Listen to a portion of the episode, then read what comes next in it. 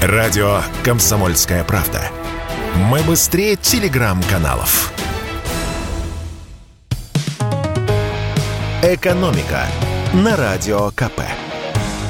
Здравствуйте, дорогие слушатели радио «Комсомольская правда». В эфире наш ежедневный обзор самых важных и интересных экономических новостей. А что может быть важнее и интереснее, чем цены на нефть и газ? Правда ведь? Вот же парадокс. Санкции валятся на наши головы одна за другой, Европа с Америкой снижают закупки российских энергоносителей, но при этом западные эксперты прогнозируют, что Россия заработает рекордные деньги на их продаже. Экономисты Американского института международных финансов подсчитали, что выручка российских экспортеров нефти и газа в нынешнем году составит 321 миллиард долларов. То есть по сравнению с прошлым годом доходы вырастут на треть. В рублях это 26 триллионов, больше, чем годовые доходы всего российского бюджета. Неужто это правда? Мы позвонили директору Фонда энергетического развития Сергею Пикину, и он сказал буквально следующее. На мой взгляд, они даже занизили цифры. Вот так. И эксперт привел собственные расчеты.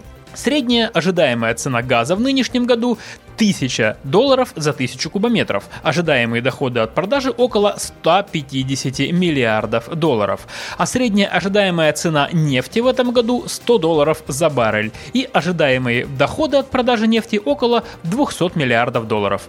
Суммируем и получаем 350 миллиардов долларов, то есть на 30 миллиардов больше, чем у американских экспертов.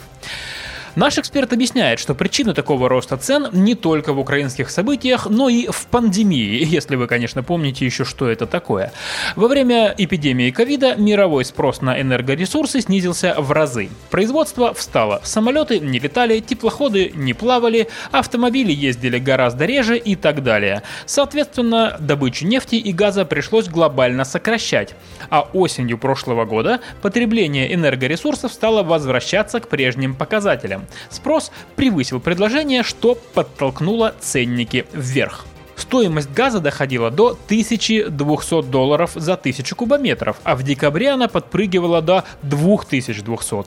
Ну а после 24 февраля, скажем так, изменилась геополитическая ситуация. И санкции против России только подтолкнули рост цен, так как наша страна является одним из ключевых поставщиков нефти и газа.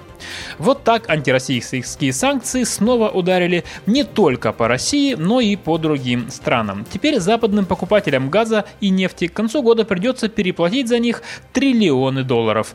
А чем выше доходы российского бюджета от продажи нефти и газа, тем богаче наша казна за счет налогов. Будем надеяться, что эти деньги пойдут на социальные выплаты, пенсии и прочие меры поддержки россиян и экономики, которые сейчас очень несладко.